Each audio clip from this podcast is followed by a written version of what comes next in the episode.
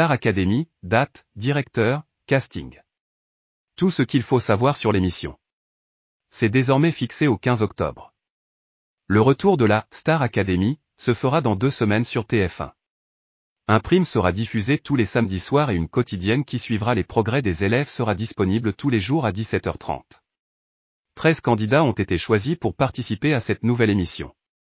On connaît déjà le nom et le visage de l'une d'entre elles qui a été présentée lors de l'émission Danse avec les stars. Il s'agit de la jeune Enola.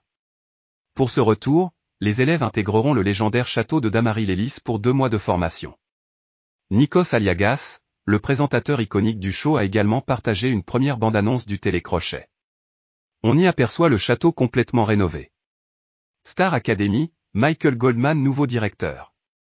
Autre confirmation, Michael Goldman, le fils de Jean-Jacques Goldman, sera le nouveau directeur de l'émission. Le musicien s'est confié sur cette nouvelle expérience, pour être tout à fait honnête, j'ai hésité un moment à faire partie de cette aventure et j'ai dit oui en assistant au casting, car les mômes m'ont fait craquer. Cela a duré quatre jours, mais j'aime tellement cela que j'aurais pu faire cela deux mois d'affilée. A expliqué le musicien aux Parisiens.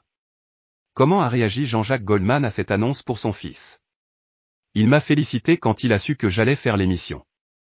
Je ne suis pas sûr qu'il ait la télé, mais la Star AC, c'est une des seules émissions où il avait fait un peu de promotion donc il s'en souvenait bien. A déclaré Michael Goldman dans les colonnes du Parisien.